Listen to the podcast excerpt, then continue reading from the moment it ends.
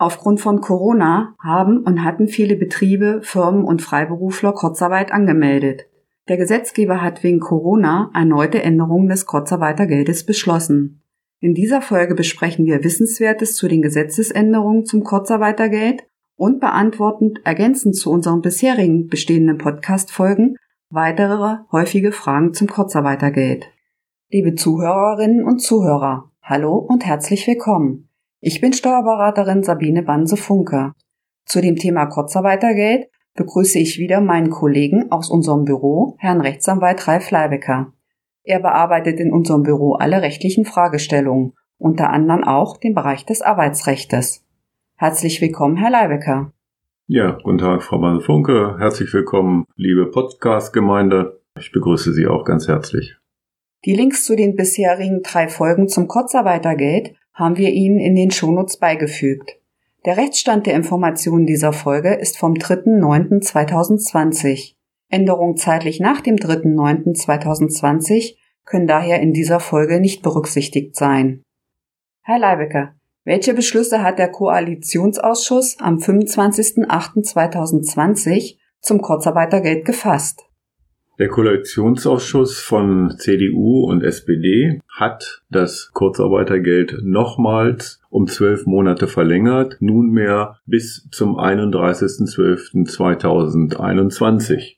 Dies wurde vorgeschlagen und auch umgesetzt, obwohl führende Ökonomen die Sinnhaftigkeit dieser Veränderung bezweifelt haben, da man es eigentlich wirtschaftlich nicht befürworten würde, sondern eigentlich diese Verlängerung nur in aktuellen Krisen notwendig wären. Gleichwohl wurde es so umgesetzt, aber nur für Betriebe, das ist zu beachten, die bis Ende dieses Jahres bereits Kurzarbeit angezeigt hatten und auch bereits Kurzarbeitergeld beantragt haben. Diese kommen in den Genuss der Verlängerung bis zum 31.12.2021.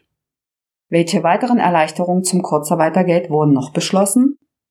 Ja, wir hatten ja auch schon in der Vergangenheit darüber berichtet in unserem Podcast, dass im Mai 2020 ja schon bereits das erhöhte Kurzarbeitergeld beschlossen wurde, das für die ausfallende Arbeitszeit der eigentlich fällige Nettolohn ab dem vierten Monat von 70 beziehungsweise auf 77 Prozent für Haushalte mit Kindern erhöht wurde.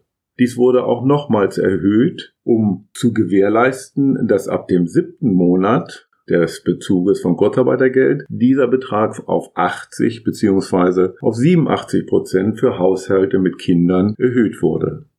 Aber auch hier gilt die Einschränkung, dass dies nur für diejenigen gilt, die Kurzarbeitergeld bis zum 31.03.2021 beantragt haben. Andernfalls gilt hier wieder der normale Satz von 60 bzw. 67 Prozent für Haushalte mit Kindern für den eigentlich fälligen Nettolohn.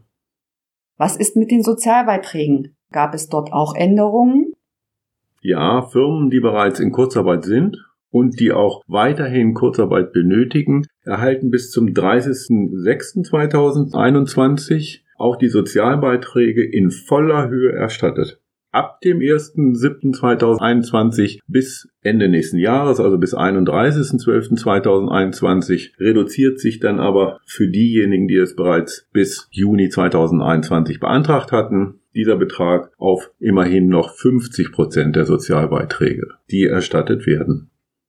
Frau Banse-Funke, gab es auch Änderungen bei der Steuerbefreiung von Zuschüssen des Arbeitgebers zum Kurzarbeitergeld? Bereits im Juni 2020 wurde die Steuerbefreiung der Zuschüsse des Arbeitgebers zum Kurzarbeitergeld durch den Gesetzgeber entsprechend der sozialversicherungsrechtlichen Regelung befristet erweitert.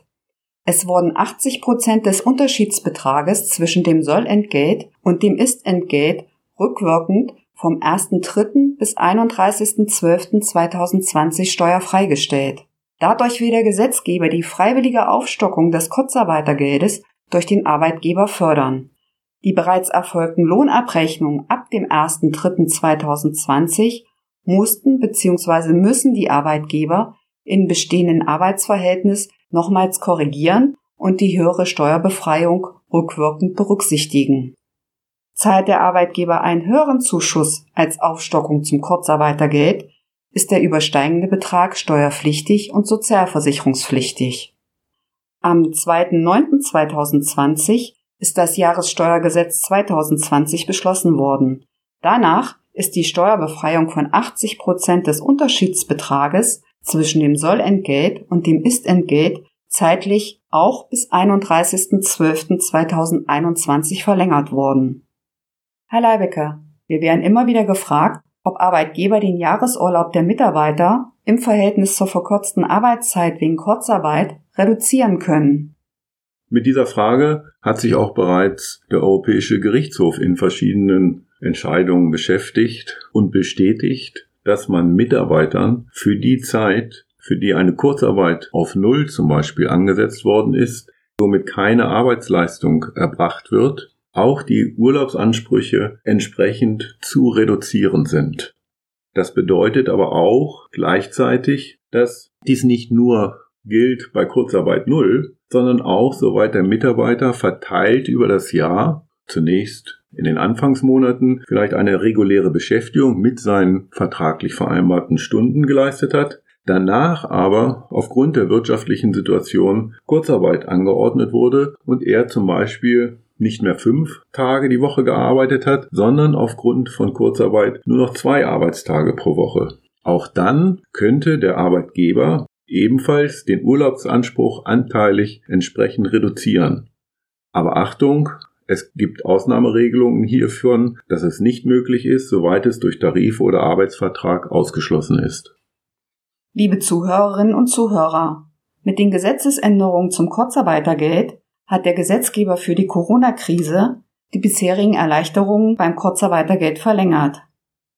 Auf unserer Internetseite haben wir als Service für Sie unter anderem zum Download bereitgestellt eine Vereinbarung und Zustimmung der Mitarbeiter zur Kurzarbeit, die Anzeige auf Arbeitsausfall bei der Agentur für Arbeit, eine Anleitung zum Ausfüllen der Anzeige auf Arbeitsausfall, den Antrag, Kurzantrag und die Anlage zum Kurzarbeitergeld und Leistungsantrag zum Kurzarbeitergeld.